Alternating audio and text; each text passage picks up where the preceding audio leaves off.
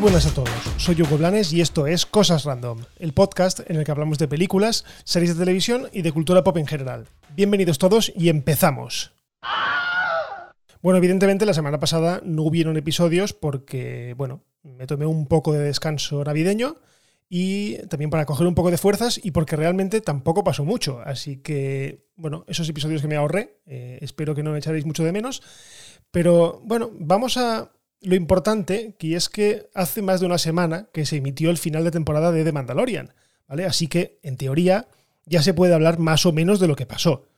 No voy a entrar en spoilers de lo que pasó, digamos, en la serie, sino que voy a hablaros de la escena post-créditos, ¿vale? Una escena que realmente poco tiene que ver con el final de la serie y sí mucho con el futuro de otra serie de Star Wars.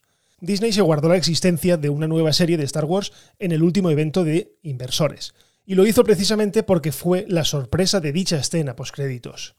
Concretamente, en esa escena postcréditos podemos ver a Boba Fett entrando en el Palacio de Java, o lo que era el Palacio de Java en el Retorno del Jedi. Eh, en él está sentado en el trono eh, Bib Fortuna, que es aquel que tenía como una... En la cabeza le salía como unos... Es que no sé cómo decirlo era el mayordomo de, Java en el retorno del Jedi. ¿Vale? Pues aquí parece que ha tomado el mando del sindicato del crimen y que ahora es el jefe. Bueno, eso hasta que llega Boba Fett con su compañera, con Fennec, y se lo cargan de un plumazo. ¿Vale? En ese momento, Boba Fett se sienta en el trono de Java y digamos que eh, asumimos que toma el control de dicho sindicato del crimen. Ya automáticamente aparece un rótulo que pone Boba Fett volverá en el libro de Boba Fett, en The Book of Boba Fett, diciembre de 2021. Bien, ¿esto qué es? Básicamente esto es una nueva serie, una nueva serie basada en Boba Fett y que se estrenará en diciembre de 2021, que será una serie independiente a The Mandalorian, ¿vale? Esto lo ha anunciado Disney, básicamente porque habían rumores de que esta serie podría ser la tercera temporada de Mandalorian y no, Disney ha dicho que no, que esta serie es una serie completamente independiente va a ir a su rollo y que simplemente ha nacido del Mandaloriano. Han dicho que se estrenará en diciembre de 2021, por lo tanto, eh, podemos asumir que eh, la tercera temporada de The Mandalorian se retrasará a inicios de 2022. ¿Por qué? Porque dudo muchísimo que Disney vaya a meter en el mismo tiempo dos series, además dos de las series gordas de Star Wars. Por lo tanto, eh, asumimos que empujará el estreno que debería haber sido a finales del 2021 eh, empujará el estreno de la tercera temporada de The Mandalorian hasta principios de 2022. Bueno, con respecto a la serie esta, ¿qué sabemos? Pues la verdad es que poquísimo, ¿vale? Salvo que está producida por Dave Filoni otra vez, por John Favreau y por Robert Rodríguez, que casualmente es el director del episodio en el que vimos a Boba Fett en todo su esplendor. Aquel episodio en el que vemos a Baby Yoda eh, llamando mediante la fuerza a algún Jedi, ¿vale? Tampoco han aclarado si se tratará de una serie de evento tipo Obi-Wan, o si será una serie regular, con más continuidad. Yo apuesto por lo primero, pero ya sabéis que no suelo acertar ni una. Así que recapitulando, tendremos, además de The Mandalorian, esta serie de Boba Fett, la serie de Ahsoka, la de Rangers of the New Republic, la de Obi-Wan Kenobi, la de Cassian Andor, la de Lando Calrissian y la de The Acolyte. O sea que tenemos ocho series de acción real de Star Wars. O sea, qué momento más maravilloso para ser fan de Star Wars y eso que yo lo daba todo por perdido cuando salí del cine de ver el ascenso de Skywalker, porque ahí se me cayó el alma al suelo y dije, bueno, la serie está, o la saga está acabada o medio acabada, porque esta mierda de película que acabo de ver lo va a hipotecar todo. Pero mira, no, la saga ha resurgido, ha resurgido mejor que nunca. Y yo me hago la reflexión desde aquí, que yo creo que es que eh, a, una saga como Star Wars le está viniendo mejor el cine, ay, perdón, la tele que el cine porque las, los episodios de las series de televisión, digamos que le dan una mayor posibilidad a la hora de explicar las cosas. En una película al final tienes que condensarlo todo en dos horas, dos horas y media, mientras que en una serie te puedes desplayar todo lo que tú quieras. Y yo creo que un tipo de franquicia como Star Wars, que es muy culeblonera, que es muy de familias, que es muy de historias eh, bien hiladas, yo creo que las series de televisión le van a venir como anillo al dedo. Así que lo que os he dicho, Qué maravilla de momento para ser fan de Star Wars. Bueno, y dejamos Disney y nos vamos a Warner porque eh, el presidente de DC Films, eh, Walter Hamada, ha declarado que la compañía tiene grandes planes de futuro con el universo de DC. ¿vale? De DC Comics. Primeramente ha confirmado que eh, tienen un plan de estrenar seis películas al año a partir del año 2022, pero que no todas ellas van a verse en salas.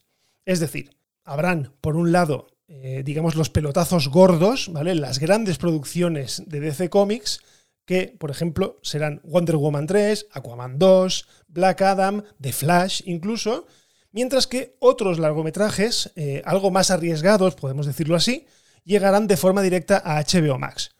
No se ha confirmado qué títulos se saltarán las salas de cine, pero bueno, uno de los que tiene todas las papeletas es, por ejemplo, el que está centrado en el personaje de Batgirl un personaje menor, me sale mal decirlo, pero es así, es un personaje menor dentro del universo de DC y dudo muchísimo que esa película la lleguemos a ver en el cine.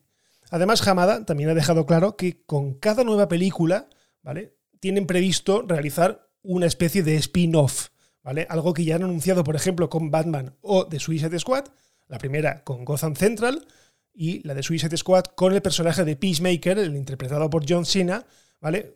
Con el fin de ampliar un poco el universo de cada una de las películas. Además, por otro lado, también ha comentado que el multiverso es una realidad dentro de DC, ya que por un lado eh, quieren mantener el actual universo de DC con Wonder Woman, con Aquaman, con Flash, todos los personajes que ya conocemos, y por otro lado, quieren dar paso a películas más de autor, como la reciente Joker o la próxima película de The Batman. Una película que ya se han encargado de recargar que no va a estar dentro del universo de DC del que conocemos actualmente. Será como el Joker, una película aparte. Eso sí, de haber, como dice, dos Batmans, uno ya sabemos que es Robert Pattinson, pero si Ben Affleck es el otro, no tenemos ni idea. Al fin y al cabo, la teórica última aparición de su Batman es en la película de The Flash, por lo que no sabemos si Ben Affleck renueva su contrato o no. Y por último ha confirmado algo sobre lo que últimamente habían algunas dudas, y es que el Snyder Cut de la Liga de la Justicia no tendrá continuidad. Es decir, que será un evento aislado y punto. Pues muy bien. Por lo que esperemos que el listo de Zack Snyder no meta ningún final abierto en su peli, porque de ser así nos quedaremos con las ganas de saber qué ocurre o no. Y no abandonamos DC porque Patty Jenkins ha confirmado que está trabajando en Wonder Woman 3. Así, de un plumazo, eh, aleja todos los fantasmas de la posibilidad de que no la dirigiese, sobre todo después de la confirmación del desarrollo de su película para el universo de Star Wars. Pero bueno, todo parece indicar que el contrato con Warner incluía tres películas, así que lo normal es que se ponga manos a la obra. Recordemos que aparte de ser directora, Patty Jenkins es guionista de las dos películas anteriores, por lo que es una pieza más que fundamental en el devenir de Diana Prince. Por supuesto, también se ha confirmado, como no podía ser de otra manera, que Gal Gadot volverá a ser Wonder Woman. Al fin y al cabo, ella es el personaje, o sea, nadie mejor que ella a día de hoy para interpretar a la Mujer Maravilla. Es una mujer digna de admirar. Eso sí, todavía no han hablado nada de fechas, pero bueno, tengamos en cuenta que Rogue Squadron, la película que tiene Patty Jenkins apalabrada con Disney, se estrenará en Navidades de 2023, por lo que yo no esperaría la conclusión de la trilogía de Wonder Woman para antes de esa fecha. Por cierto, este fin de semana por fin vi Wonder Woman 1984 y sin entrar en spoilers ni nada, a mí la película me aburrió un poco, un poco bastante. Sí que es verdad que a mí la primera no me pareció para tirar cohetes, pero bueno, me entretuvo, fue un soplo de aire fresco y dentro de la teórica mediocridad de las películas de DC, pues la de Wonder Woman sobresalía. Esta, en mi opinión, no lo es. O sea, yo creo que para una segunda parte podían haber desarrollado un poco mejor al personaje y no simplemente eh, centrarse en una aventurita. He leído buenas críticas y he leído críticas reguleras. Yo ya os digo, la película me aburrió bastante y de hecho creo que di incluso una cabezadita eh, en ciertos momentos de la película. Pero bueno, lo mejor es que lo juzguéis vosotros mismos yendo al cine a verla. Punto. Es mi opinión y ya está.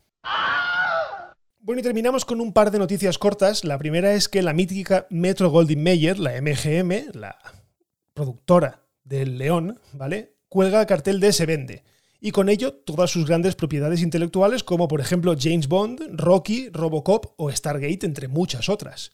Su precio aproximado son unos 5.500 millones de dólares. Y por establecer una comparativa, eh, Disney compró Lucasfilm en 2012 por aproximadamente unos 4.000 millones de dólares. Bueno, ¿quién querría comprarla? pues se está especulando con que Apple podría estar más que interesada ya que su catálogo le vendría de perlas para el servicio de Apple TV Plus, un servicio que no vamos a negarlo.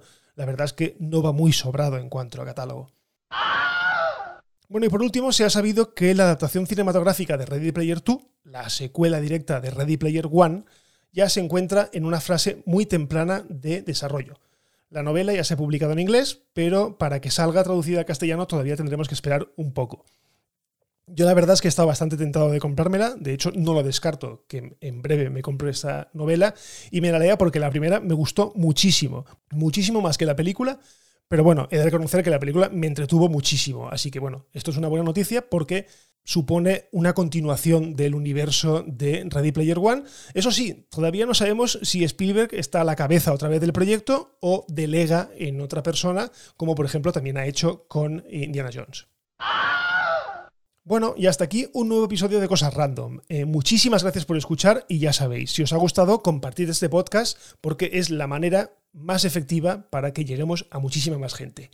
Creo que ya me despido de vosotros hasta el año que viene porque no creo que las noticias que hay últimamente den para grabar un episodio nuevo antes de final de año.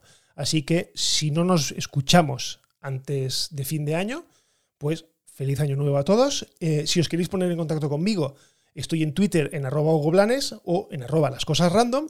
Y por lo demás, lo dejamos aquí y nos escuchamos en el próximo episodio de Cosas Random. Un abrazo y adiós.